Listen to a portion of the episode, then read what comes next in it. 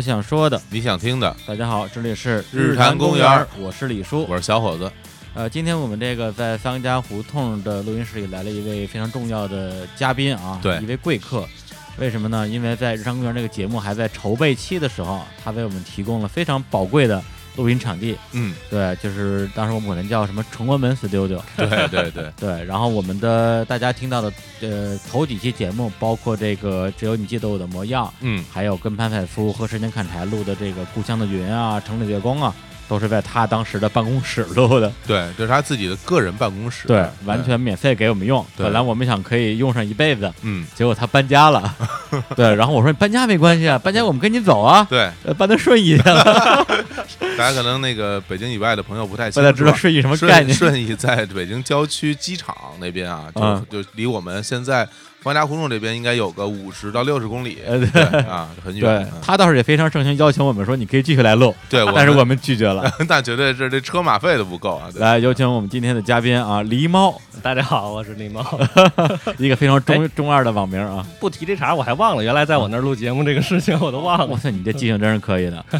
对，因为狸猫是何许人也呢？这个人其实我很久以来就一直想带他来录音，哦，但是因为跟他实在是太熟了，熟到我有点不知道跟他聊什么。是不是会不会因为太熟，大家反而聊的不是特别理想？嗯，呃，那我们俩到底有多熟呢？就是我跟我们俩其实算是大学的这个，也不能叫同学吧，对我们是舍舍友，对，你是学长吗？呃，学长，对对，我对对，咱咱们是学长跟学弟之间的，哎对对对，他他大纯纯他大你几届？大我两届。哦，对，我是九八届，他两千届嘛。嗯哎，两千届咱俩一届，对同届嘛同届的，81年嘛对对对。嗯哦啊，对对啊，你们俩一边大我们。俩是，对哎，为什么在我眼里你们俩完全就不是一代人？就你感觉他跟你是一代人？那你觉得到底是哪代和哪代？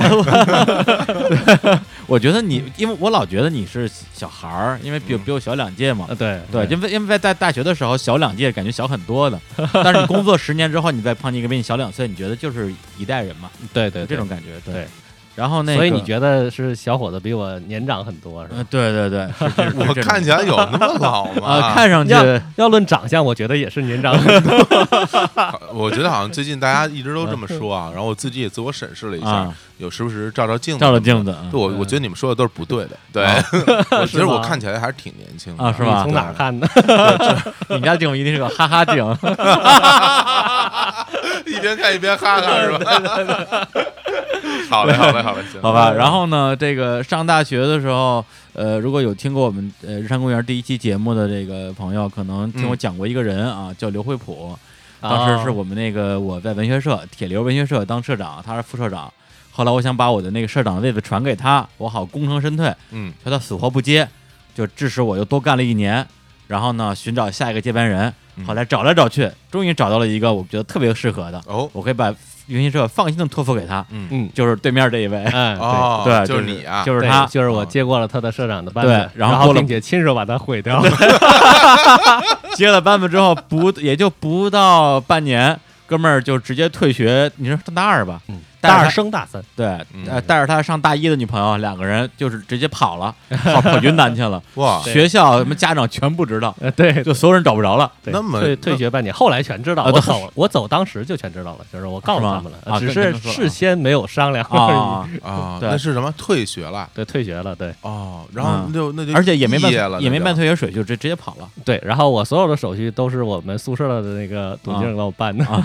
在此感谢他。对，这个太浪漫了，特别浪漫，比较浪然后然后然后文学社就解散了啊 没有，没有，没有。啊？没有吗？后来我回来了之后，我不啊是时隔半年多又回来了嘛，啊然后文学社其实是重新又起来了，啊，然后并且呢，呃，我当时的女朋友啊还对跟在里面去又跟了一段时间。啊那你回来之后还就重新又上任了，又担任社长？没有，没有回来之后再也没上他过学。他那时候已我上经已经不是学校的学生了。对我也不是学校哦，学生等于你回来之后，等于那你就退学了，对，就是退学了嘛。他就学生生涯就结束了。没错，我后来就一直工作了。哦，他是正式退学了，哦然后他女朋友回来之后就办了个休学，又重新回去读了，哎，对对对，他后来还读到了科大的研究生，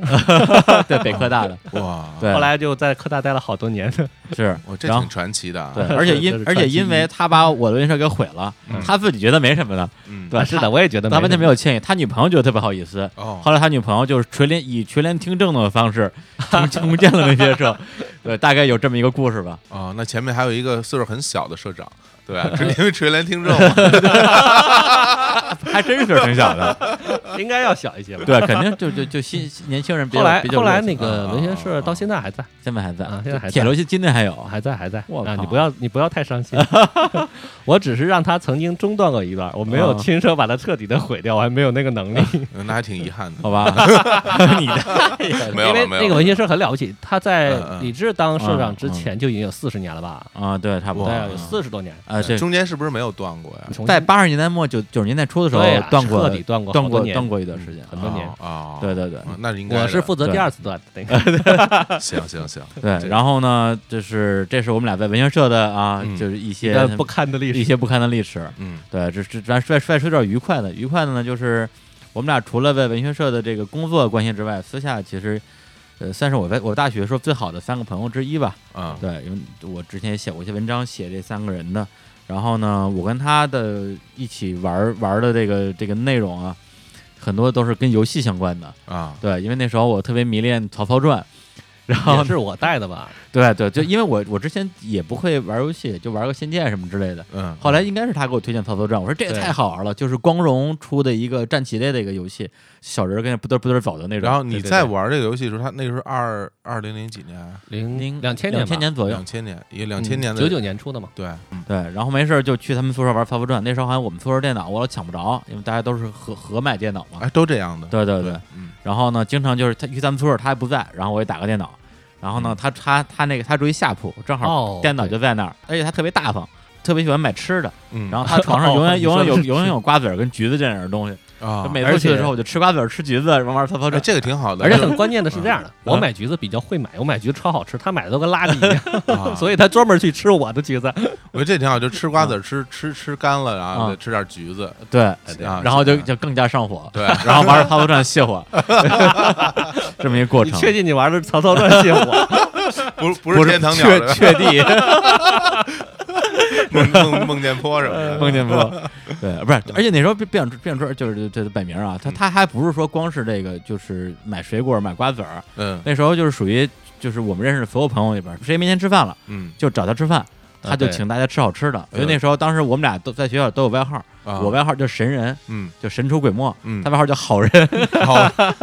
那个时候就浑顶个好人。浑身都是卡，我们那一圈的朋友都管他叫好人，啊好人好人，快来请我吃饭。哎他说他呀，行行，哟真好，就这么一个人。真好真好，对，然后对对对，说说回到他那这个绰号就狸猫啊，为什么叫狸猫？因为嗯那时候都特别中二嘛。然后我那时候网名叫河童，嗯。这种日本妖怪，嗯。他这个网名叫叫狸猫，嗯，也是一种日本妖怪。我这个我这网名其实是小时候的笔名，啊？是吗？我在小学小学的时候就用这个名字了。小学这么中二？呃对，但是我当时用的时候就是日本妖怪的那个狸啊？猫也是因为日本妖怪。对对对。啊，并不是中国的一种这个对对对。这个野野野生动物。就看书看了的吧，觉得因为狸猫是日本妖怪当中会变化的那种嘛，然后觉得这个能力很喜欢，啊，对对，就用了。可以变身的很小的时候就用了，用了那么多年，然后直到遇上你之后才知道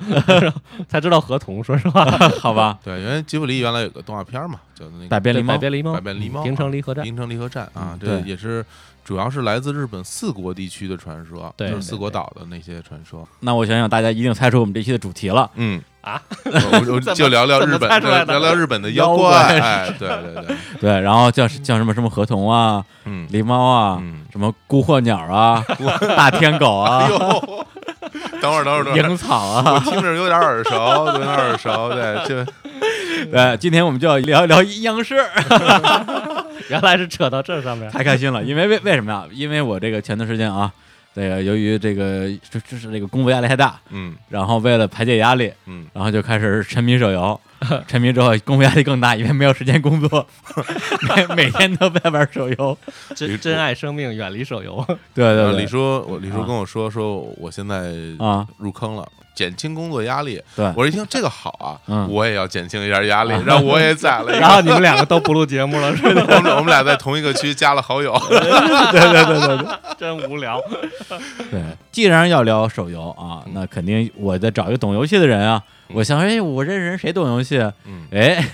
这就是对面这一位啊他其实已经主要还是比较懂手游吧，对他已经做了，你做了多少年手游？差不多手游的话，应该是十年。啊。游戏的话是十二年，十二年。十三年啊，一位一位老游戏人啊，对对，所以我觉得今天这个话题就非非常适合找他来聊。咱们今天可以把这个时间先往回倒一倒，先聊聊游戏这个事儿。嗯嗯对，因为我自己作为一个不怎么打游戏的人，然后刚才我们我们在一块儿吃饭嘛，还聊起了游戏这个事儿，然后发现小伙子老师很懂，可说呢，聊了半天游戏，居然对我就不知道你们俩在说什么。嗯，对，所以所以所以这个话题由小伙子老师来来引导，对因为刚 才我听听就行了刚。刚才我们俩聊的时候呢，就都聊起来，就是，呃，从从现在开始从手游往回倒啊，我们来聊聊聊之前的游戏，然后就聊了我们小时候玩过的，因为我们俩同龄人，对，差一差他你比我大一点点，我八二年的，你八一年的，对，啊啊。然后那我们从小玩那就是一点点，一路过来，就从 MC 是吧，然后对对。对到到 MD，然后土星，对 SFC，对 PS，N 六十四，然后再过来 PS、PS Two，然后就这 Xbox，然后包括任天堂后来又出了 V 啊，整个这这一套，对对对对，就聊了很多我们一起玩过游戏，后来发现李叔都没玩过，可说呢，太让人震惊了。我只玩过，就只玩过曹操传，只玩过曹操对，，但是我就玩一《曹操传》，就足够我对三国的历史有很多的了解。全是错的，那昨天晚上我跟小伙子聊三国聊了一晚哎，上你刚刚我和小伙子也说了一下这个话题。啊，是吗？我也回忆了一下，当年在大学的时候，咱们两个在科大北门的那饭馆里边聊三国，聊到后半夜。韩国烧烤，店就那次，没错。聊然后我们两个一致认为他 李志不懂三国，我们只是随便聊，对随便聊两句就不知道是谁了，对 根本不懂。根本就因为我所有三国知识都来自来自于《曹操传》，是玩过《曹操传》，因为《三国演义》跟《三国志》我都没看过，我只我只玩过《曹操传 哎哎，对，说起来啊，我记得之前就听过你们某一节目提到啊这个《三国演义》，啊嗯就是最新的那个那个新的那个《三国演义》是很好的，我看了，我觉得很喜啊！欢真的呀，咱们跟雪飞录那一期，就那电影，对，啊。雪飞不是说我看《三国演义》电视剧，然后他们说哦真的呀，说看的是新版，然后咱俩就傻眼说新对版，我，因为我没呃新版看过。哎，三国很不错。你自己觉得跟那个旧版的比怎么样呢？它是这样的，我觉得就是旧版的是属于，它是号称是最努力忠实原著嘛，嗯。嗯。但其实它没有去表达出原著所要表所要表达的意思，它它就像记流水账一样。嗯，但是新版的呢，是属于强化了他对原著的理解，包括其中的勾心斗角啊，然后包括对人性的揣摩呀，各种嗯计谋的使用啊，都都升华了一点点，更靠近现代那种感觉，所以我还是很喜欢的。啊，等于说他的那个视角更贴近于人的视角，对对，不是那原来的原著呢，就是深度一些。就是老老版的那个呢，可能更老版有点太流水账更，贴近那种四十五度俯视看这件事情发展的脉络那个视角，对，对跟人离得有点远，是这意思对，而且原版的那个叙述的过于平淡，新版这个吧，加入了很多，甚至于加入了一点点的这种演绎的成分，但是原创剧情比演绎还演绎了，对，就比演绎再演绎了一点点，但是啊。它却着重刻画了人性啊。等等这些因素吧，就是，所以它表达的，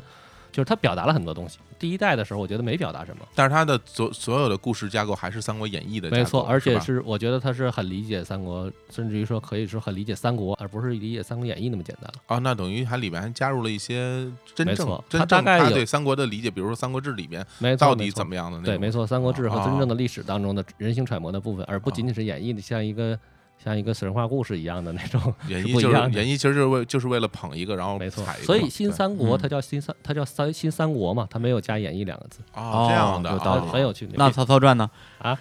曹操传》呃，说实话，《曹操传》还是不错的。它的剧情设计你觉得呃就，不算那种神话的部分的话，啊它的剧情设计还是非常的怎么说？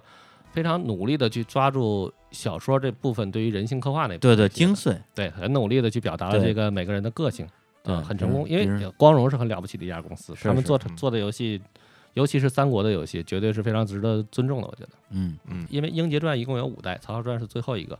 一代是刘备传，相当于是它嗯其实它的名字就叫《三国志英杰传》《三国志啊英杰传》，二代就是孔明传，嗯应该是三代是毛利元就传，四代是织田信长传，然后五代是曹操传，但是曹操哦传是最好的。就玩过这一个，然后另外那个《三国志》的那个啊。就是正正经《三国志》游戏，就是啊。光荣出的那一系列的。啊，我知那个对，那一系列游戏其实也也是非常值得玩的。你最喜欢玩第几第几代？我喜欢有两代，嗯，一个是十一，十一。就是战旗的那一代。嗯嗯啊，一个是九吧，九大地图。九嗯，对对。我最喜欢玩的是九。九和十一，对嗯。对，呃，我不太喜欢那个呃，就是怎么说 RPG 那个系列，那个养成类的。七八十都是养 RPG 一敲锣到你家来拜访你，然后跟你交哎对对对交朋友、结兄弟什么的不是很喜那个，欢那个，还是喜欢那种战略性偏强一点对。SRG 嘛，SRG 就是就是对那种感觉，嗯而且我自己偏向于喜欢战旗，九代确实是做的非常好，所以我就没办法不喜欢，特别牛虽然它是计时的，嗯，嗯，我到现在都在玩。对我也是，我我现在我啊 PSP 还经常打到带着玩呢，现在到现在都在都在打。嗯不是出差还玩。那那那你实际上小伙子，你你真是个打游戏的人是吧？对，因为我从最小的时候开始接触游戏，就是从 FC 上嘛啊，，FC 上我接触的最，当然最早游戏大家都一样嘛，接触的那些就是呃五十六合一，就是 最其实最开始的时候就可能超就是级马里奥，嗯对超级玛丽这些坦克大战，对，啊然后然后最老老四样嘛，这个赤色要塞、呃绿色兵团然后那沙罗曼蛇。刚才大家如果有人仔细听的话，刚开始我们的背景音乐里边是有有这些游戏音乐的，对。对，如果能听得出来的话。然后从那个之后就一直玩 FC，然后三国游戏玩的第一款就是《霸王的大陆》，对，这是对。非常经典的这，是一个令我非常痴迷的，个在八位机时代的嗯。全日文的全日文的对一个全日文的。的一个游戏，SLG 的，对我小时候策就略类的游戏，小学时候经常看我们同学跟那儿拿拿一个游戏机插电视上，然后全日本跟着操作。我对说你干嘛？你看得懂吗？小学啊，说到说到霸王大陆对，就是霸王大陆是三国，就是南梦宫的三国志的二代嘛，一代一代是中原霸中。原霸者，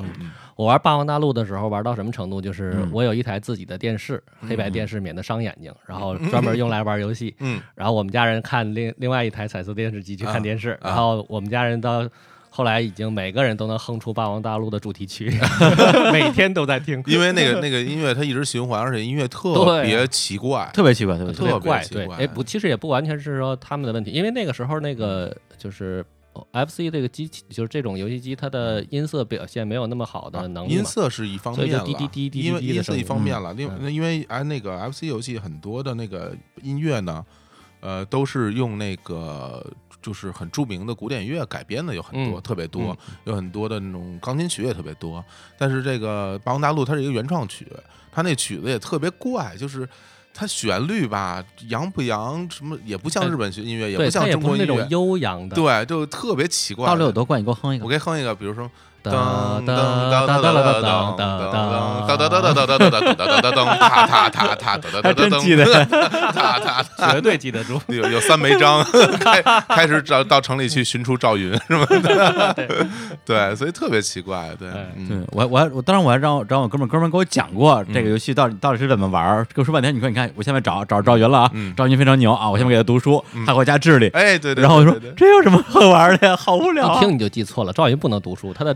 智商太高了。赵云是八十六吧？对呀，八十六不能读书86了啊，那八十以下那就是张飞读书。啊，张飞张飞当然可以，张飞是二二十三，好像。二十三，这你都能记住。那个对啊，吕布吕低的数值我是记不住的，吕布是高数值吕布是十七嘛什么的，嗯，就非常著名，有几个很厉害的人嘛，不是韩嗯。玄，韩玄，长沙太守韩玄，嗯。这都是个位数嘛。对。对对对对，对，好吧。呃，这个游戏是非常还有一个叫窝懒的，啊，窝懒的奇葩之处在于体力值特别高，但是武力值不高。对。但那那个游戏过九十的数字就很了不起了嘛。他提九十六，然后五好像七十几，对对对。啊，对，就这就这些 你这不是跟不是俩说是吧？还还有 bug 那个神秘的一级变身，一级和阿慧男的变身，阿慧男变身，哎其实那是那是坏花板，对那是花 bug 花板问题。但那嗯数值就是变得超强，嗯变成超人了。花板之后跳进就变成水下八关是吧？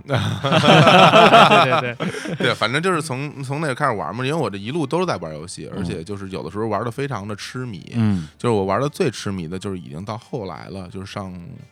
大学，其实大学都毕业了啊，玩就是玩玩玩魔兽世界的时候啊，哦，对，嗯说起魔兽世界这个这个话题啊太沉重了。特别的啊 特别的疯狂，因为就是现在其实往原来那个时候我我们玩单机版游戏的人啊，从小玩到大了以后，其实嗯我不知道你啊，我那时候就是有一点点的偏执，我就会觉得。网游是吧？对，我会觉得网游没有没有单机版游哎，戏对对牛逼，对，因为因为国内有一段时间不是很很很清楚的流传说泡菜网游嘛，哎对，对，就是超无聊，什么叫泡菜吧？就韩国就是像韩国泡菜一样没有营养，但是却很多人吃。而且而且那时候有大批的韩国游戏，对，哦就是因为是韩国游戏嘛，对，所以叫泡菜网游。你玩过自第一款网络游戏是什么游戏？还记得吗？呃，网金就是网络的《金庸群侠传啊》，，两千年的时候，我玩的第一款应该是《石器时代》，石器时代九是应该是比较早对，的，《石器时我原代我原来就我现在我们公司的一个人，原来就是石器时代那个公司的》啊，是吧？我那时候还记得抓宠物，华华裔，北京华裔，那岁数够大的了，对。呃也没有太大，八零年的。八零年的啊。啊，你要他他入行早，啊，然后到了什么变速齿轮时代，然后那游戏就不太行了，所有 所有人都要加变速 齿轮，轮是是什么东西？是让游戏速度变快的一个工具。啊，对，就是那为其实就等于是游戏外挂了对。但那个时候所有人都用，如果你啊不用的话，你你赶不上别人的速度，别人都不啊带你一起玩儿。咱们就说回来那个魔魔兽世界啊，哎呀，魔兽世界我真的我现在都觉得真是嗯对我听到这四个字就头疼。对对我 对我影对我影响非常大呀。对，联盟是对我来讲，就是我听说过这四个字儿，嗯但长什么样我都不知道。呃，因为太多身边的人沉迷了，真是沉迷对，沉迷死了。有多沉迷？就是因为它是首先介绍一下啊，这魔兽世界是这个暴雪公司啊，美国的暴雪公司根据啊原来、美国公司。对原根据这原来的魔兽争霸整个故事蓝本改编的一个网络游戏，啊。然后里面就是那个时候呢，它其实也就是啊，就是动作 RPG 是吧？对，对。就是 MMO A MMO ARPG A R P G 嗯。对，然后你自己选择什么各种种族，然后就大家一起，然后那个我觉得那个时候一进去之后，感觉它构建那个世界观，就是各种，比如说它分两大阵营嘛，联盟和和这个部落，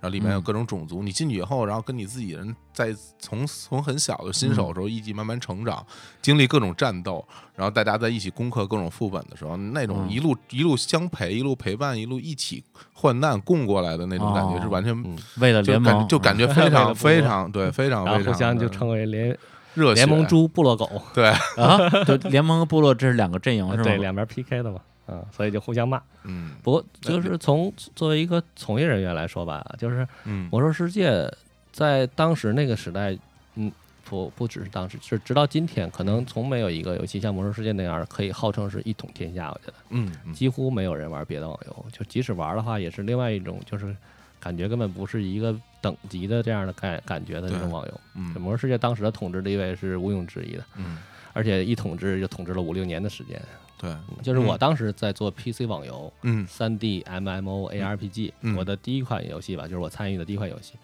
然后我们刚刚做完《魔兽世界》上线，然后啊，它刚上线，就是它是在欧美那边上线啊，就是我刚上线不久，我们的那个就是我们当时的公司的一个头儿吧，嗯。就弄来了他的私服，我们嗯。自己架起来进去了。哦玩了之哦后，玩了之后，我们所有人就特别的颓废、灰心丧气的坐在那儿，不想聊天了。感觉 感觉完蛋了，我？们当时的一句话就是：我们想做的没做成的，人家都做了；我们做的人都有，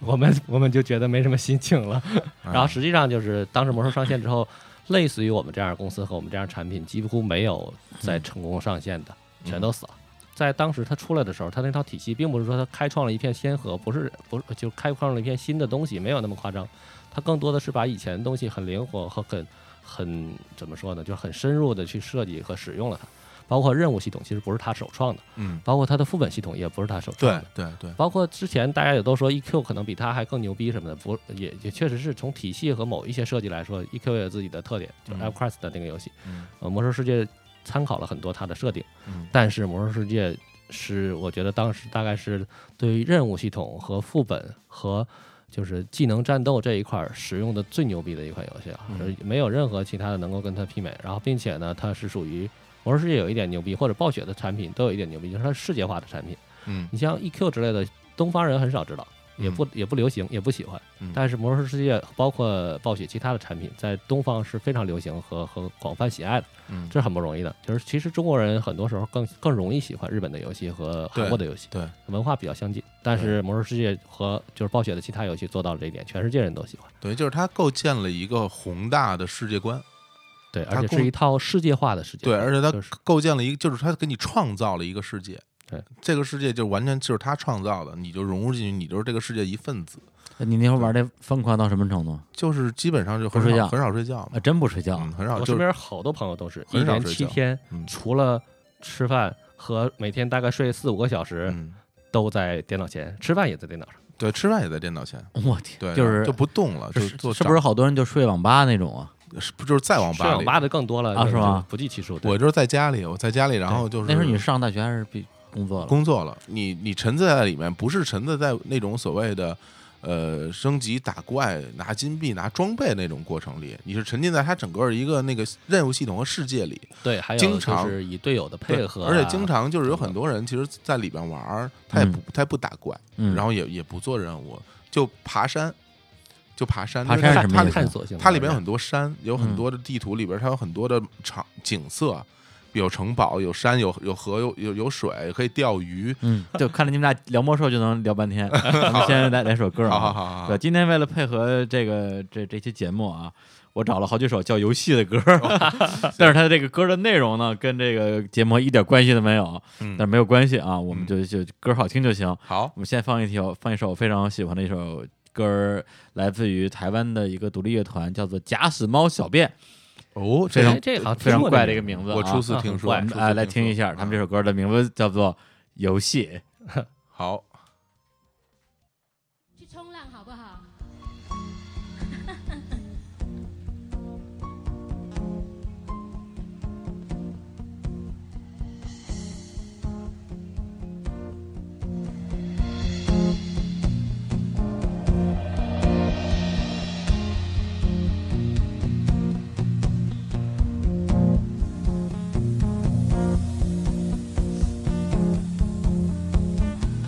什么爱你就像亡命天涯？什么时候在天涯海角？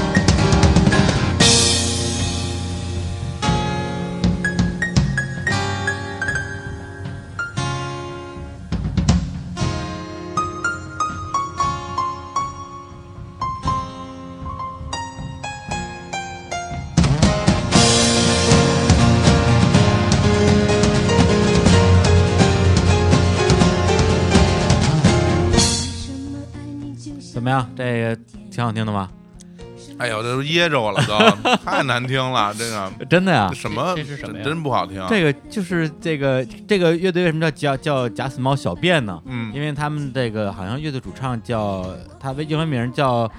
怎么拼啊？Jas Jasmine，就百合花的意思。嗯然后呢，他们乐队又又又是一个小乐队，就是 Little Band，所以就加在一起就是就是假死猫小便，差不多这么一个团名儿。然后呢，我是大概零几年的时候，在后海那边的一个唱片店叫摇篮，嗯然后他们老板现在在那个南锣鼓巷开了一个咖啡馆，叫六九咖啡。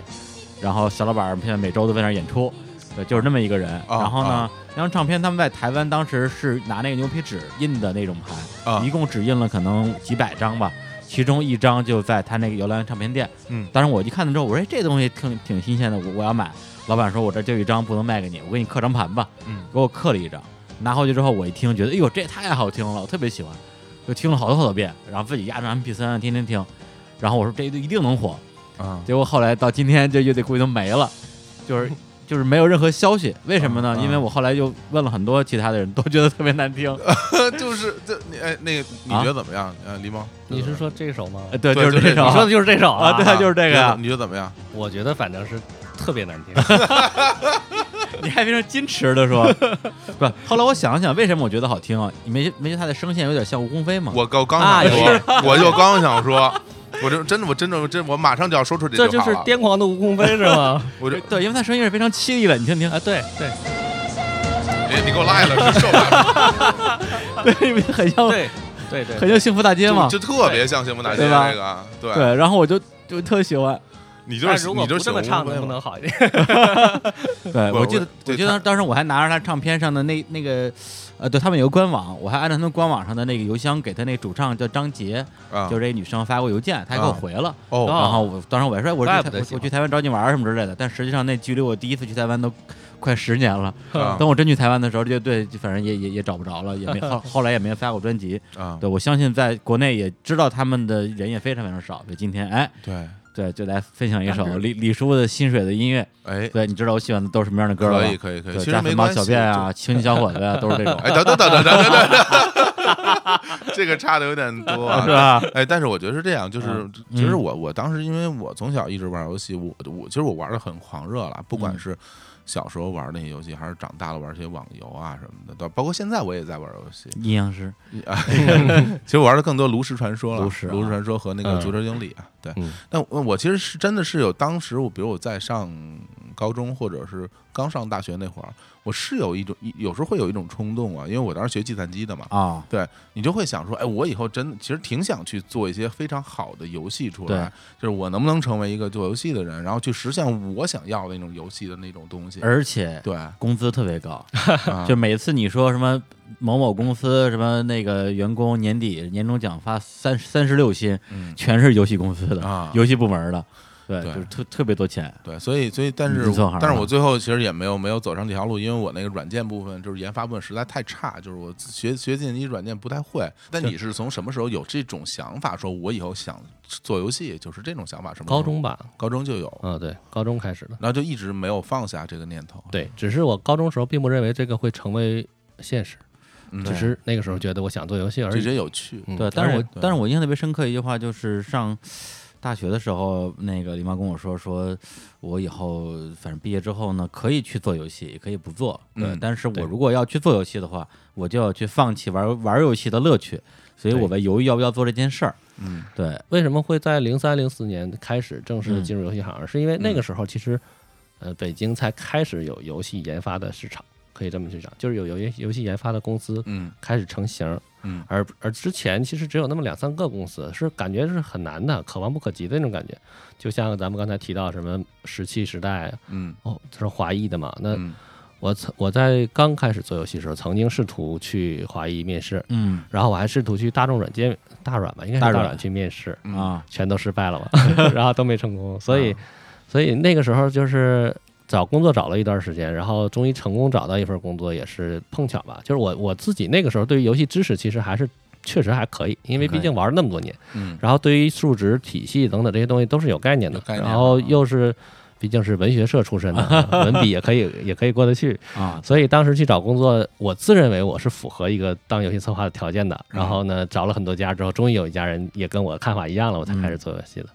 呃，在那之前我是没什么信心，就觉得一来是觉得那些公司太太高大了，太遥远了；嗯。二来是我不知道北京还有什么其他的游戏公司。嗯但是零三零四年那会儿行业好起来，嗯就是行业开始萌芽期吧。嗯零三年到零四年那一年的时一两年的时间，有北京大概也有得有一百家游戏公司起来，哦然后后来陆陆续续都死了。嗯，但是确实是有那么多公司可以选了，所以开始做这个行。但是你那时候心里应该有一个梦想吧，或者有一个目标，就是说我做游戏，那我肯定想要做一个什么样的游戏，才是我心中说，哎，我我从事这行业，我肯定有一个追逐的方向，或者是说我之前玩了这么多游戏，我可能会呃受一些影响，或者我觉得什么样游戏才是才是我觉得特最棒的那种。说起这个还还挺想深聊一下的。我在前不前几天吧，刚跟一个哥们儿聊天儿，嗯我当时就是说到这个话题，我啊说我我觉得我自己是一个正经的游戏人，嗯嗯为什么呢？不是因为我做了这么多年游戏，而是我一直是想要做好好好的做游戏的。嗯而为什么会想要好好做游戏，也是因为在做游戏之前。不光是玩儿，还很喜欢游戏的这种文化，就嗯。游戏也被称为第九艺术嘛。嗯。在文化艺术领域这些这些这些价值和嗯。这些我喜欢欣赏看到的东西，嗯。以及那些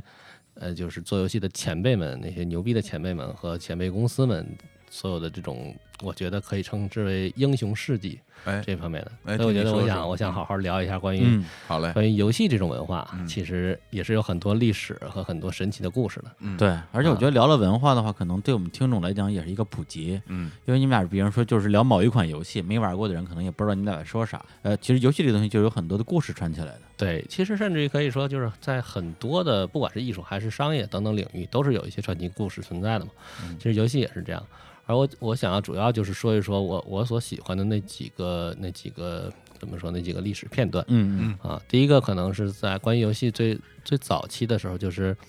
当时美国雅达利这个就是雅达利是一个游戏机，嗯一个主机，其实比红白机就 FC 更早更早期的一个主机。嗯当时在美国的位置可以说算是一个统治位置啊，就是说它占有百分之六十的市场份额应该不为过，嗯就是我记得是应该是差不多。就是那段时间，就是因为雅达利的位置太高了，所以他觉得自己特别怎么说呢，就是怎么搞都行。啊，然后于是就搞了很多特别莫名其妙的、特别二逼的事儿，就是比如说随随便便买了一个 IP 啊，就是买了一个版权啊，那时候还没 IP 这个词儿呢啊，对，没有 IP 这个词，但是就是比如说他买了一个动画形象授权吧，然后就用这个授权做一款游戏，因为他觉得自己做什么都赚钱，嗯所以他就随便做了一个特别狗屎的游戏。在即使是在当时那么低，就是嗯。性能都很低的这种情况下，他做的游戏仍然是巨狗屎的，比嗯。当时他之前的作品要垃圾得多。你叫什么战机呢？呃，名字我不太记得了，其实不止一款，关键是好几个呢，包括包括类似于嗯，反反正就是很很很大的这种 IP 吧，比如超人什么的这种程度的 IP 这种授权做的游戏，然后他就把自己以前的做的那种烂尾的游戏，可能是那种程度的，嗯。就是大家评价是这样说的，就给拿出来，然后套了这个名字，然后就去发售了，然后还卖的还挺贵，哦，然后比如他他还特别有自信，假设啊，我就我忘了具体数字，假设他认为自己可以卖一千万本儿吧，有一千万个 copy，然后实际上呢，他上了之后呢，卖第一开始还卖的不错，头两百万可能很快速就卖没了。因为大家还不知道游戏到底怎么样，没错，还没因为那个。IP 又响亮啊，然后又用户也很多，它对雅达利又是那么有名的公司，就大家都只买它的游戏，它一出来一个礼拜可能全卖光了，嗯，后来就再也没有人买了，就嗯这种，他手里可能几百万都堆在那儿就废了，嗯就这种以至于当时嘛，对，因为因为你想啊，当时那个游戏它拷贝是一个是是有那么一种载体的嘛，嗯那这载体是塑料的，呃，就是一部分是塑料的，它是不能随便就是扔掉的，它需要处理，因为它反正也不能卖了，也没没人买了，嗯。然后到什么程度，它需要把这些都得埋掉，然后就有一个垃圾场，就是埋的就是当年的这款游戏，嗯然后又过了一些年，就会有有小朋友去垃圾场挖这款游戏，雅达利就是这种方法把自己折腾死了。对，这个逻辑有点有点像这个二零一六年的中国电影市场。啊哈 对，就觉得反正我拍什么你你们你们都会看，对我本来想接下来想说，就是不管是中国电影市场，嗯就是现在中国电影市场仍然没有没有死掉，没有垮掉。嗯是啊，这个但是二二零一六年的电影的票没有对这个整个的增长趋势其实是已已经经停止了，对对对，就是大家它本来不是说一期应该多少票房嘛，结果最后其实还差了很最多，最后差点就后差点，最后最后要不是引进了几个大片儿冲了一把，很可能还不如二零一五年，对，就是因为大家知道你烂，对，对不不是你拍什么都有人看，用户开始成长了，可以这么。这是第一段历史吧。第二段其实是我觉得应该很多人只要对游戏就是比较早一点玩游戏的都都有所了解的，就是任天堂的那一段历史。老任啊，对，任天堂当年是做扑克牌的，然后呢，后来开始做游戏的时候，他嗯，他们还是挺拼的，就是几乎把自己的全部投入进去，投两三款吧都不太成功，后来就做了一个大金刚，大金刚就一炮而红。对嗯对，大金刚是宫本茂做的，嗯宫本茂是当时的社长，社长应该是山内博吧，我记得。然后拿着一页 A 4纸，然后就把大金刚简单描述了一下，然后就啊、对，反正就是就就就确定做了，然后之后就一票而红，对，对然后就这样。然后当时还有一些版权的问题，大金刚还有两个版本，一个是大金刚，还有大力水手嘛，嗯。这两个版本其实是同一款游戏，嗯。只是后因为版权问题做了一些变化，然后等等吧，那段历史。哦，仔细想想，两个是挺像的，对对对，他们两个其实很像的，就是一个版权问题，有一阵儿是为了规避，然后就产生了一个什么样的变化，后来又总之是就是因为这个原因，所以这两个有两个版本，其实很像，嗯，嗯。其实是同一套模板做出来的。嗯。任天堂真正牛逼，真正成为甚至于是现在这种量级不比现在还要牛逼的统一统天下的这个地位，是因为红白机。对红白机的产生是比较有趣的一个事情，当时也是任天堂算是拼了一样的去压这么一个主机。嗯然后呢，以至于到什么程度，就是当他们把所有的这种硬件的规模、软件等等这些东西，呃，没有软件，就是硬件的这种生产什么的制定好之后，嗯它的成本会特别大，就就是一个平均算下来，一个一台机器的成本是怎么都很难卖出那么高的价钱来了，嗯。就是历史上没有那么高的贵的游戏机这种感觉的，嗯。何况还是一个这么小的东西，又不是那种大的街机。嗯。然后当时任天堂就跟自己的一些硬件的，就是每一个零件的生产商，就是去就说，你们你们需要给我以什么什么样的价格给我，这样我才能总体把所有的这个就是加一起拼装成完整版之后，售价定在比如说一千一万九千六百美元这样不六六百日元日元这样的一个价格吧。他说这样。而且我保证是这样的，你们赔钱给我这些硬件之后，我保证我以后的软件每一每一款软件呃，就是让你们每一个都能卖到，比如说五十万份这样程度的这种这种，嗯所以他就用这个用这种策略压价，啊，升压下来了。嗯，压价压到了就是其实每一个跟他们一起混的厂商都是赔钱在做这个游戏机，啊所以每一个红白机售出每一台，他们就赔一笔钱，售出每一台就赔一笔钱，这样去做的。嗯然后在当时红白机刚上市，就是刚上市的时候，确实是大家非常震撼的。嗯然后呢，本来就是很期待嘛，然后因为它之前宣传做得也好，然后上线之后也确实很震撼，但是很可怕的就是它玩不了。它只能简单看一下这玩，就因为它他们有一个巨大的恶性的 bug，导致啊他们第一批卖出去的全都玩不了。你就可以想象，那那个时候是卡带啊，然后又是那样的主机，对。花了花了两万两万日元买回来玩不了，嗯。然后就看着一点点画面，觉得好像好像还很好，然后还不能玩，所有用户都疯了，然后当时任天堂也疯了嘛，就嗯因为他们赔钱了，没什么钱了都已经。对啊，嗯然后他们当时那个就召回吧公公司对公司做了一个非常伟大的决定，把所有的机器全召回了。嗯嗯然后等于是就本来卖点钱可以延续了嘛，这回召回全赔进去了，好像还借了一些钱吧之类的。肯定的，对，这肯定是承担不起这份损失的，其实。但是他把召回之后又重新把这个 bug 扫掉，把这一批货都处理掉，然后改好，嗯，然后重新再上市。嗯呃，这这就是伟大的开始嘛，就是因为他之前那趟这番折腾，反而用户们对于这个期待度大增，然后于是他重新上了之后，瞬间就爆了。然后比如说他第一批次多少多少这种量多少份，就瞬间卖光，嗯然后不停的生产，不停的卖光这样的程度。呃，在在当年那次就是同一批，就是第一批游戏大概有那么几款，其中就会包括宫本茂的制作的那个超级马里奥，嗯就有超级马里超级玛丽一一代还是二嗯一代，啊？嗯一代就是那个，当时还叫什么水管工人嘛？对对对，两个小人儿的那个，对但嗯对。但但实际上大家最熟最熟的是超级玛丽二二代对吧？对嗯，二代是在国内就是就是真正最成功的作品是二代嘛，但是一代其实已经非常非常优秀了，就是在制作的水平上来说，在当时那个时的那个时候的产品来说，所以当时搭载的几款游戏也很牛逼。然后主机呢，性能也是横扫天下，在当时它那个性能性能简直是不可想象的，你就可以理解成家用电脑一样的这种感觉了，在当时来说对啊，就是表现力是，然后还有还有牛逼的音乐，嗯然后等等这些画面也都是，就是因为它是呃红白机那个时代的时候，那种性能是属于可以把色彩显示的非常逼真的，都是这种程度的。所以横扫了之后，任天堂就凭着红白机统治天下，统治了很久很久。就所以任天堂的崛起，就是到称霸这个过程，实在是一个非常传奇的过程，而且也是这种就是。嗯，决策人就是社长也是牛逼，然后也敢做这些事情，并且最终也成功了。这种传奇色彩，你那时候应该也就是看一些什么像那大软杂志之类的，还会会介绍一些些有历史。对，其实我这段历史都是在有一个他们当时出的国内出出的那个一本杂志，在那现在买不到了，叫《任天堂二十年》，就是那么一本二十周年，他把讲了一些任天堂的历史。对，我在里边看到的时候，然后嗯。因为我就就刚才小伙子有提到嘛，就是嗯。打小就玩红白机玩起来了，对。但是我们其实对红白机的历史并不了解，对。甚至于很多人只知道小霸王，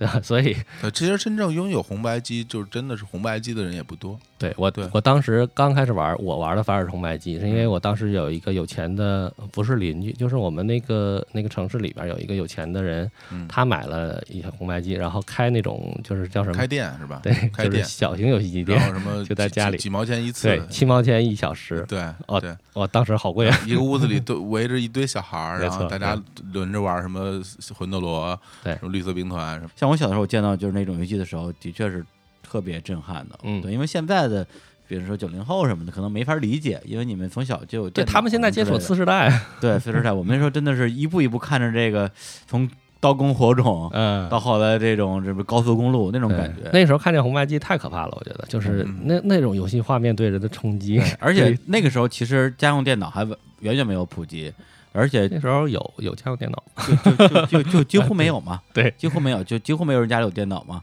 而而且在红白机上实现印印了一行英文，嗯上，面写的是 Family 哎 Computer，computer 哎写的是家其实庭，FC 其实就是嘛家庭电脑。MC 的所谓这两 FC 个字母的缩写就是家用电脑的缩写。没错，对，但但其实就是对于我来说，红白机给我带来的那种机能的震撼并没有那么强，因为，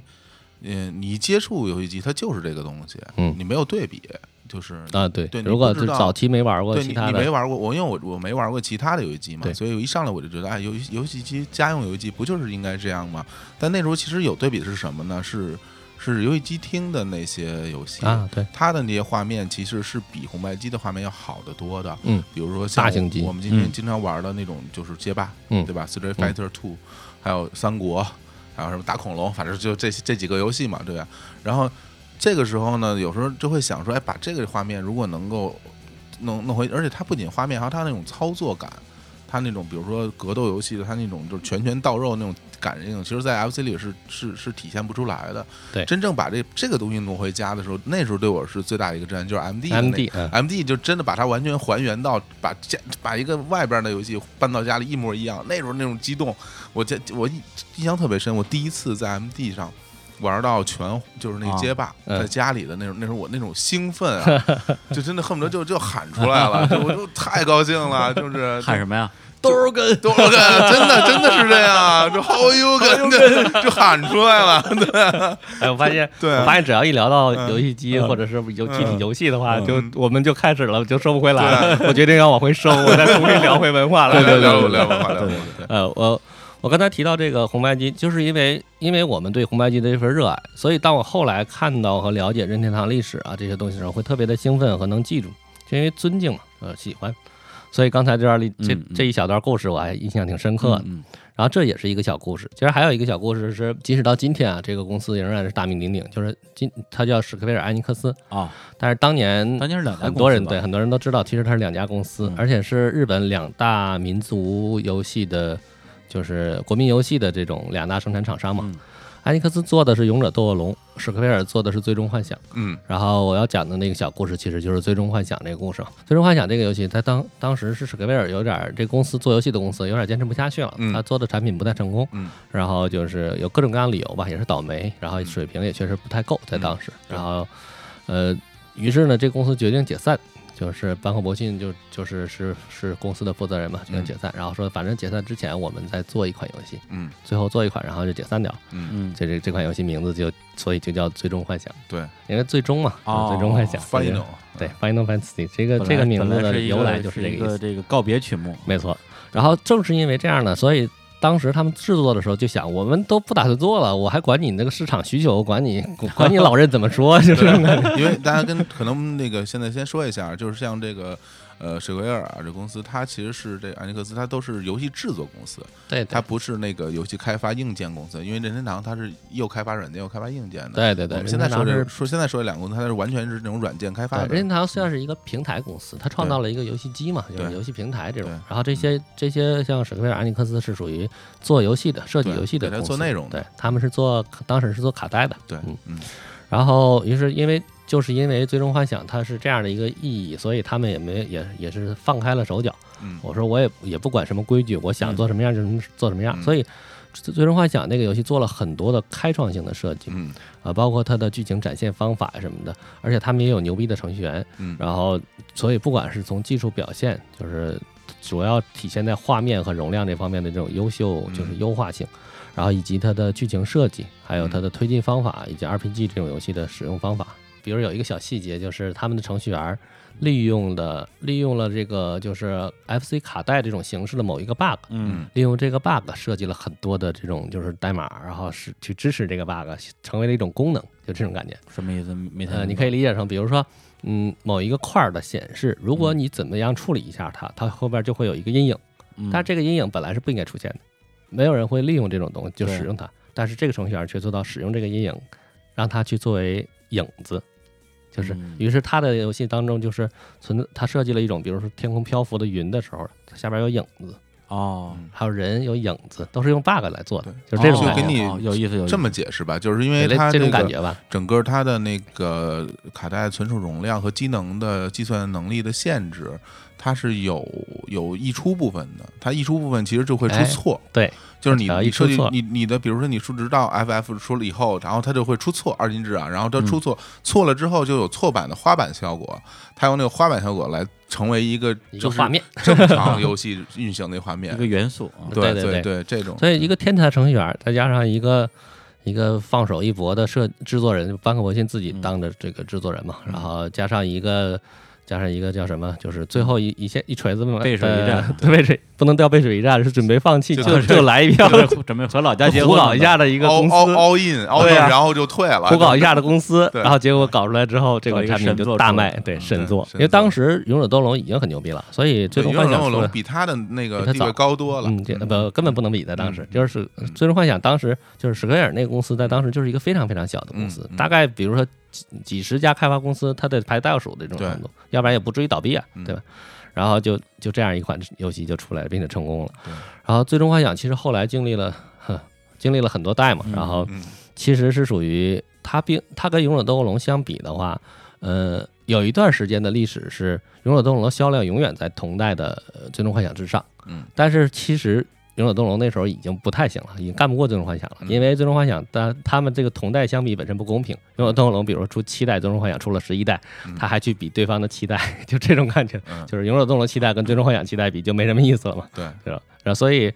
当时《最终幻想》成功，并且就是第一款成功之后，前三代一二三都在 FC 上嘛，呃，嗯一二三的这个作品是非常相似的，就这三代的剧情都有延续性，都是同一套世界观，然后甚至于表现力很多都很相似。但是到四代、五代又进行了一些改革，六七尤其是七更是改变历史的一款产品，就改变游戏历史的一款产品了，可以说。所以《最终幻想》其实在整个它的发展过程当中，代表了很多游戏的本身的进化过程。也跟平台本身的演化什么的都是息息相关的。对，因为它是跨平台、跨时代的作品，对，所以我们刚才这个小故事就是关于史克威尔这公司的崛起。然后呢，下一个是史克威尔公司的，就是算是它的消亡，也不能算消亡吧，转型的转变的一个一个过程。但史威尔是最后是他他被埃尼克斯收了还是？对，是的？就是就是搞笑就搞笑在这里，就史克威尔当时如日中天，然后啊巨牛逼，然后而且天才制作人一个接一个，然后嗯。在团队当时我记得得有十几个同时开发的产品和项目，大举铺开，然后跟各种各样的配合，然后在那段时间因为太牛逼了，然后有点自己也屌了吧唧的，就对于老任就不太 不太那什么了又，开始屌，哎，对，挺屌的，然后也牛逼，也确实出来。当时那段时间，呃，后来 SFC 时代嘛，他跟老任配合也很好，然后出了很多当时就属于划时代的这种 RPG 啊，然后战旗啊等等，统治地位就没。只要提到 RPG 就没有提到其他公司的，嗯恨不得就是哎，就是勇者斗龙都没什么声音了这种感觉。然后因为太牛逼了，所以就屌了吧唧的跟那个老人关系不太好，老人就想要就收拾他一下，然后于是在其实就是就是老人在搞他嘛，任天堂在搞他。当时是出了嗯史菲尔重金投入的一款游戏，找了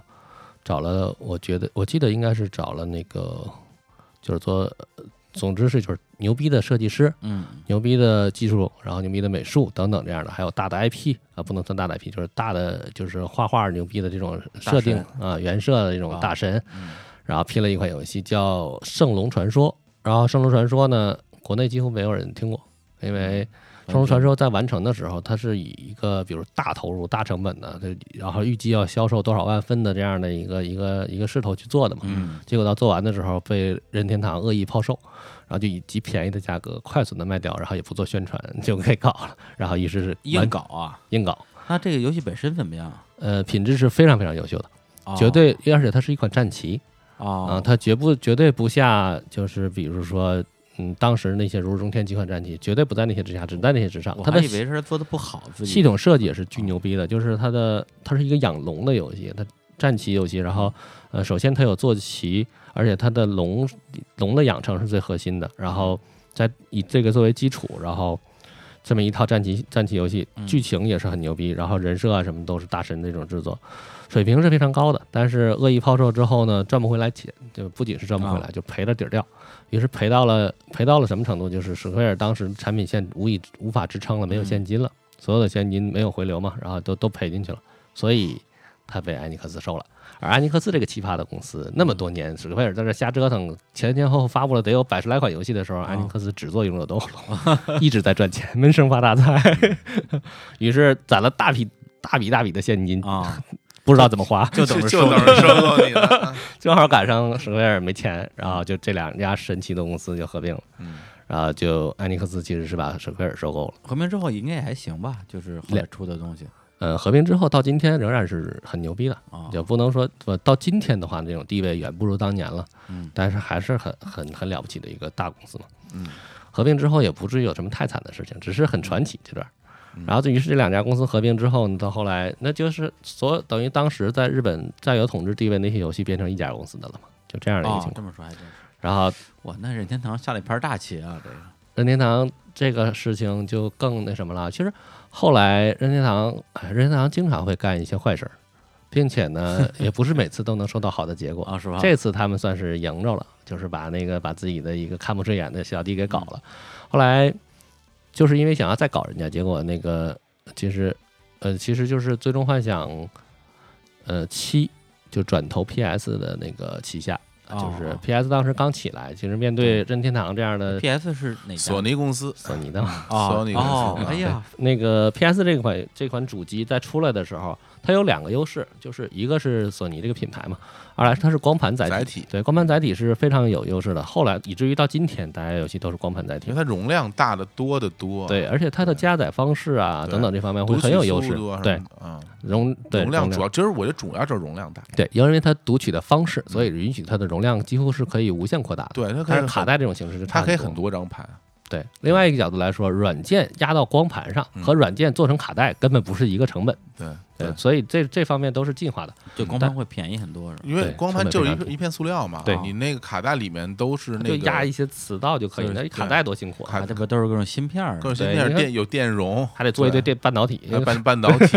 还还还有电路板，对啊那个多大多费钱各，种各种与飞门儿，对对啊，那个多费钱啊，一成本都一个塑料片儿才才多少钱啊？所以任天堂到后来，就光盘都这样了，任天堂嗯后来的产品有一些还是坚持卡带模式，也是挺奇葩的。其实任天堂嗯。也是比较怪的一家公司，当然到现在还是牛逼，也是也有就到现在它的坚持，也怪对，它也也怪，怪，其实它整个游戏机的性能一直都不怎么提升，对，但是它的游戏性这但它游戏性主要它的这种操作方式，而且就到了所谓的次时代主机的时候，好像任天堂的它的那个 V 系列那还是跟那 V 个跟那个嗯。PS 系列跟 V 叉的画面跟不能不能比，对，没法看，特别差。对对，呃，任天堂搞到现在，它还是能够左一出右一出的震撼全世界，所以就是虽然很怪，但是确实值得尊敬，包括今。年的那个，就去年那苹果发布会，大家都说是不是任天堂 任天堂的发布会？对对，里边就一直在就是讲他们的游戏怎么样植入苹果手机，对，对超级玛丽什么之类的对对对。然后这是关于呃史克威尔艾尼克斯的一些小故事。我最推崇的和我最崇拜的一个游戏制作人，对偶像，啊、这个人叫松野太己。他的作品其实并不是特别有名，因为呃，我自己来说的话，我是喜欢玩战棋游戏，啊，是最喜欢的就是战棋游戏，然后才才是其他的。然后松野太己是我认为做战棋游戏做的最棒的一个他都做过？啥？呃，皇家骑士团，嗯，还有虽然不是战棋游戏，但是很有名的《方浪冒险谈》，还有呃《最终幻想战略版》，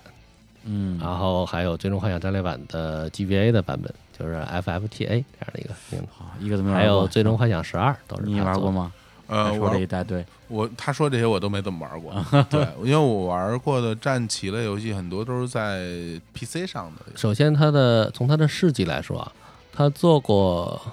两款发米通满分的游戏。法米通它的评分被很长一段时间被认为是最公正、权威的一个评分。嗯呃，这个法米通的评分呢，比如说它一共是四十分满分啊，嗯嗯在整个的历史上，要刨除掉近几年的话，嗯，可能一共也就那么八九个，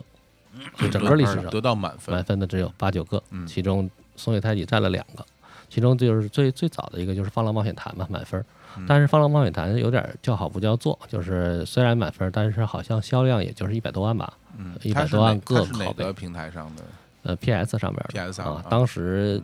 还是非常非常名名震天下的。嗯 对然后我我反而不是很喜欢《放浪冒险坛》，太难了，玩起来。就是哦我我自己个人是不太喜欢的。我我最喜欢的是它战旗的系列。嗯它战旗系列第一款就是第一款战旗就是做皇家骑士团第一代，嗯皇家骑士团一代做出来的时候呢，嗯，就很奇怪，他做的那款游戏哎跟一般战棋就不太一样。说说因为首先先跟大家先简单介什么绍一下叫战棋？类游戏吧，对 对。对，因为战棋类游戏基本上说简单点儿吧，就是呃，在对战过程中，这些双主人公是走格子的啊啊，对，对，走一个一个格子，然后走到格子里边儿，它不是实时战斗，都是走过以后，然后发个招儿什么，的。其实简单说就是走棋子儿，走棋子儿，它战棋的棋就是不是不是红旗的棋，是棋子儿的。对，然后你这个每你的这些你的队友还有你的主人公。都相当于是一颗棋子，然后在整个一个棋盘上跟对方的这些 BOSS 来对战，对这种这种这种类型的游戏。对，就是理解成战斗的棋子儿，对，这样就叫战棋然后。这个这个游戏有特别大的好处，战棋类嗯游戏就是你只要你不走啊，它游戏不进行。对，你可以停下来想，就是你可以，你可以坐那儿看着，然后吃饭，对，听对歌、打电话不耽误，对，对所以这一玩就玩一天，随时中断，对然后需要思考。随随时中断，对对，然后你可以选择策略，对，对嗯嗯。我就特别怕那种就是即时战略型的，嗯，因为你就不能停，不能停，非常反应特累，别快。非常累，射击类的，对。对吧？冒险类都是这种，就是一个老虎过来咬死你，你说怎么办？对，所以我这种脑子比较慢的人也适合玩战棋的。战棋类的，嗯，就是就是一般情况下喜欢战棋啊、RPG 啊、策略啊，都算是一一系列的吧，就是都是比较慢一些，节奏慢一些，喜欢去思考，需要思考而不需要反应，对就是不太需要反应，对也也不讲操作。嗯，对，你像其实其实其很多就就刚才你提到的，不管是射击啊，还是说那种即时战略的，都是需要快速的反应、快速的操作。对，战棋类就没有嗯，战棋类需要思考，而且就是它是可以沉浸剧情，嗯它也因为它也有剧情嘛推进，然后沉浸于这个角色的培养这个过程当中。尤其日式的战棋类的游戏的剧情剧情都非特别常重要的嗯，是特别重要的。对，因为你培养一个单元，你需要对它有感情，才会培养的更更更有激情嘛。嗯，所以剧情其实是让你这个做到单元有感情的一个重要的方法。比如说我要玩《法佛传》，我就养张辽，虽然他并不好用，嗯但是长得帅啊，有感情啊。对啊，对张辽呢，对啊，他名气大就是，皮儿薄，给他挂个豆袋儿呗。不要讲具体的游戏的具体的规则好吗？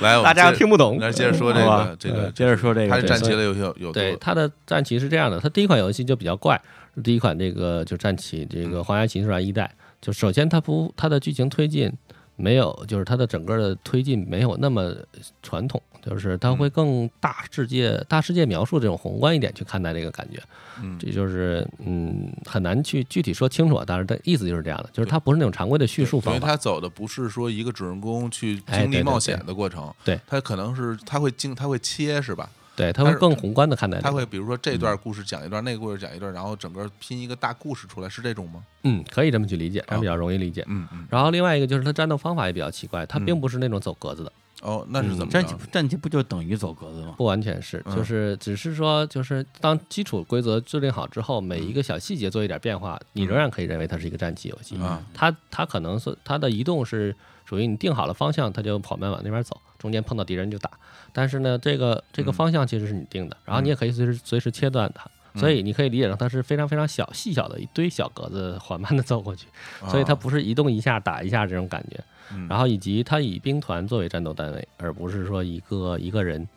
所以它每一个移动的单位又是一个小兵团啊这样的，它都是那个时候比较开创性的这种设计吧。那它的那个，比如说你在移动到某一个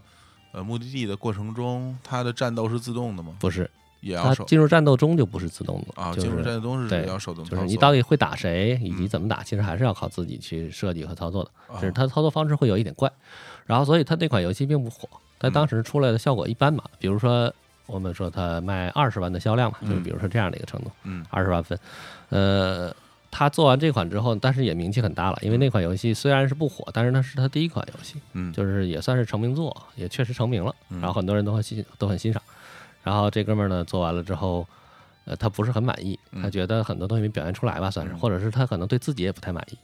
他去中东待了三年，嗯。感受了一下战，对，感受了一下战争啊，然后人性啊，然后这些东西。嗯然后回到了后来回到日本之后，大概应该我记得应该是三年后回到日本之后做了那个《皇家骑士团二》，嗯，那个就是神作了。虽然它不像《荒浪冒险》那么有名和还是满分，它也没有满分，但是我认为那是我玩过的最牛逼的战棋。不管是从来说说，经过了炮火的洗礼，果然不一样。，对，对，就是呃，可以说直到今天没有一款战棋游戏超越它的宏大的世界观。虽然当时那么就是红就是 SFC 超任超级任天堂那个游戏机平台上，其实性能也就一般吧，嗯。但是它不管是从剧情设计和剧情表现，还有整个对于这个世界观的这种表达方式等等，它这个就它它叙叙述方式更回归了传统的，就是用一套一个主角往前推进这种模式，然后它线单就是单线程的，对对对，呃，它不是单线程，但是它是一个就就是是一直跟跟着主角跟着主角的剧情，走啊就是主角会有很多种选择、啊，有有一个有一个代入感吧。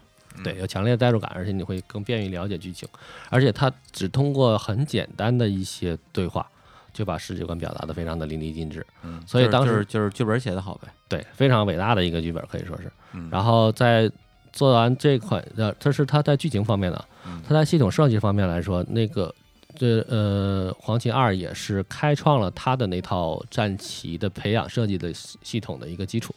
也是我最喜欢的。我我到后来很多游戏设计都是参考它这套系统设计的一能简。单能简单说一下它的呃是哪种？你可以理解成就是自由培养的这种自由培养的这么一个一个思想，核心思想就是自由培养。而自由培养并不是完全无序的，它是建立了一套培养规则，你可以自由去使用这些规则，组合出你想要的战斗效果，可以理解成这样的。比如说你培养一个主角，嗯你你可以把它养成。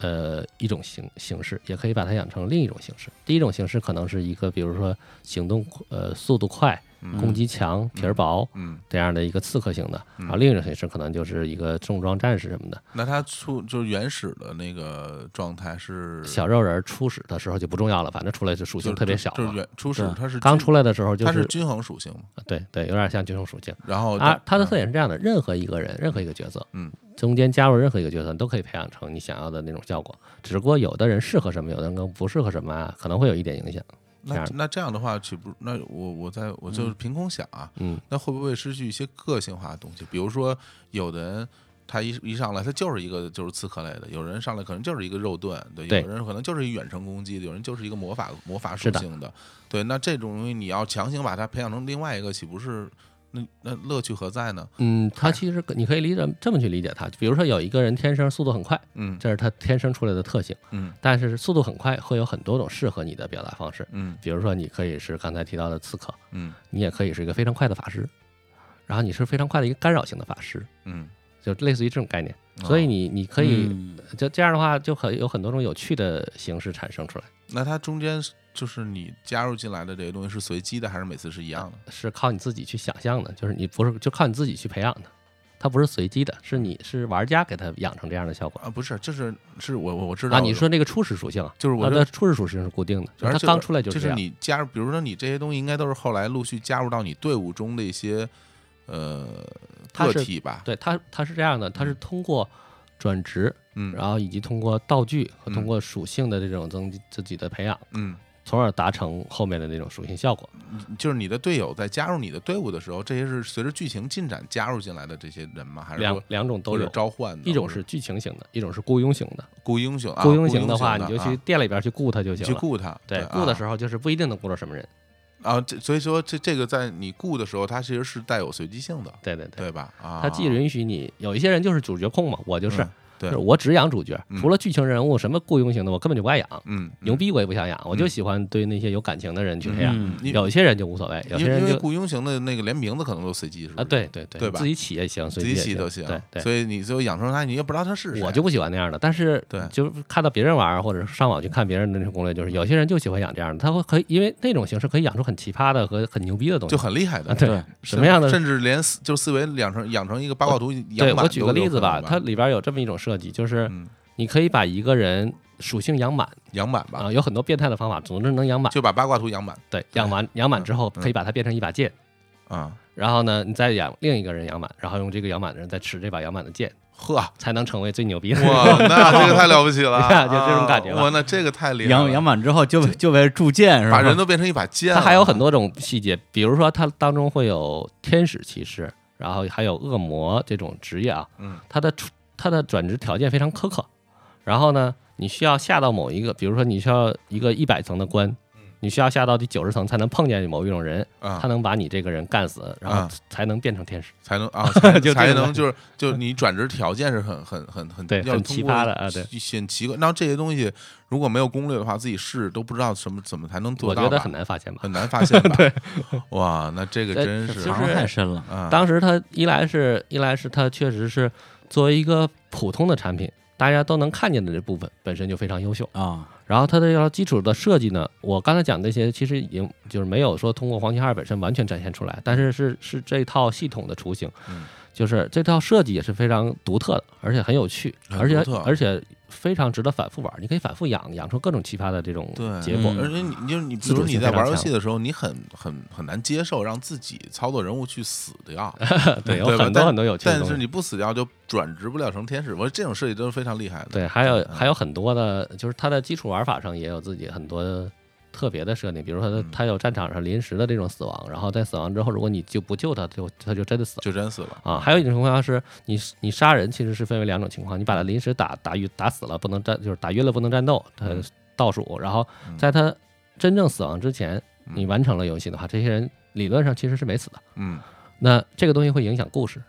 就影响你哦。的、影响你的阵营的这种，就是影响你的你的就是倾向性，嗯你是一个善良的人或者这种感觉吧。嗯嗯它有善良、混乱和无序，类似于或者是秩序，就就这种设定，它嗯是存在于你这个玩家的，而不是存在于某一个角色的。这个很像那个我们最早玩的《金庸群侠传》里边的善恶值。哎，对，有点这种感觉。对你最后是要打十大恶人，还是要打十大十哎，对对对对那个其实就是很直接嘛，他这个东西做的太太深了，以至于到什么，就比如说你这个人，你这个队伍本身有一个，比如说呃嗯善或恶，假设嗯还有一个嗯中立，这嗯三种情况的话，那么如果你你再去刚才不是提到随机雇佣人嘛？对。如果你这个队伍本身是写恶的，对，你就随机雇佣了一个善善的，啊他的忠诚度就非常低，啊，战场上打一打打一打，他就叛变了，就或者是他就走了啊，因为就这样因为跟你就是相性不合 啊。对对对，哦，对对。这种细节，这种细节的设定无数个，就那在这你可以通过你雇佣的兵来判断出你现在的善恶值。你可以直接看到，对啊，可以看到，但是你很容易忘掉，啊，因为你走一走走一走就变了嘛。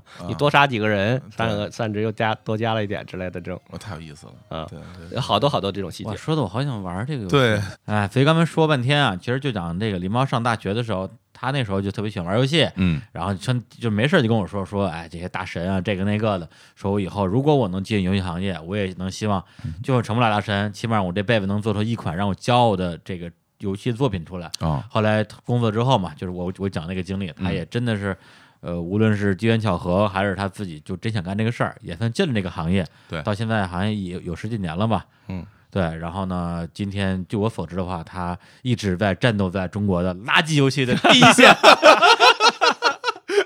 对这垃圾垃圾手游，特别对不起他们说的所有这些东西，对，对耻辱，男人的耻辱，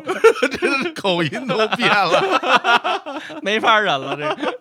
对啊，说这所以初心呢，啊，你的梦想呢，就是啊啊哎呀，关于关于垃圾手游啊，关于这个中国游戏这啊些现状，这是一个大的话题，咱们可以随后再聊。这少往中国游戏，少往中国回中国避了，回避少往了。环境上面这样推啊，我我我觉得，就我自，但就我自己啊做这个游戏这十三十三年以来啊，就是嗯从该刚开始做的，嗯还真是有点垃圾，嗯也是水水平所限。但是我觉得最近一段时间，呃最近几年，尤其是近最近几款作品啊，其实还是可以的啊，我觉得。呃，本来是打算一期节目聊完，就没想到这个这哥们儿这么这么能聊，而且还聊得这么无聊。我们这个剪吧剪吧啊，看看最后剩多长时间，好，然后我们再来一期啊。嗯下一期的话，呃，主因为上这这期主要是聊他之前一些国外的一些好的游戏嘛，嗯，还有我们自己一些共同的游戏回忆。对下一期的话就主要聊一聊啊，就是他把自己从业，让他变成一个垃圾手游从业者的自白，中国游戏行业的现状。对对 对对对一个一个垃圾手游从业者的自白书，对哎，这个这个标题起的不错，这挺好是吧？对，行，那我们最后给大家带来一首歌啊，那个呃，我给大家挑了一首来自于我很喜欢的一个台湾的音乐人，叫徐美静，哎，是台湾人？不是新加坡人，好新加坡新加坡音乐徐美静，还不如不说了呢。一首一首粤语歌，粤语歌这歌名字叫做《游戏》游戏啊啊，。好，那跟你说再见，拜拜拜拜。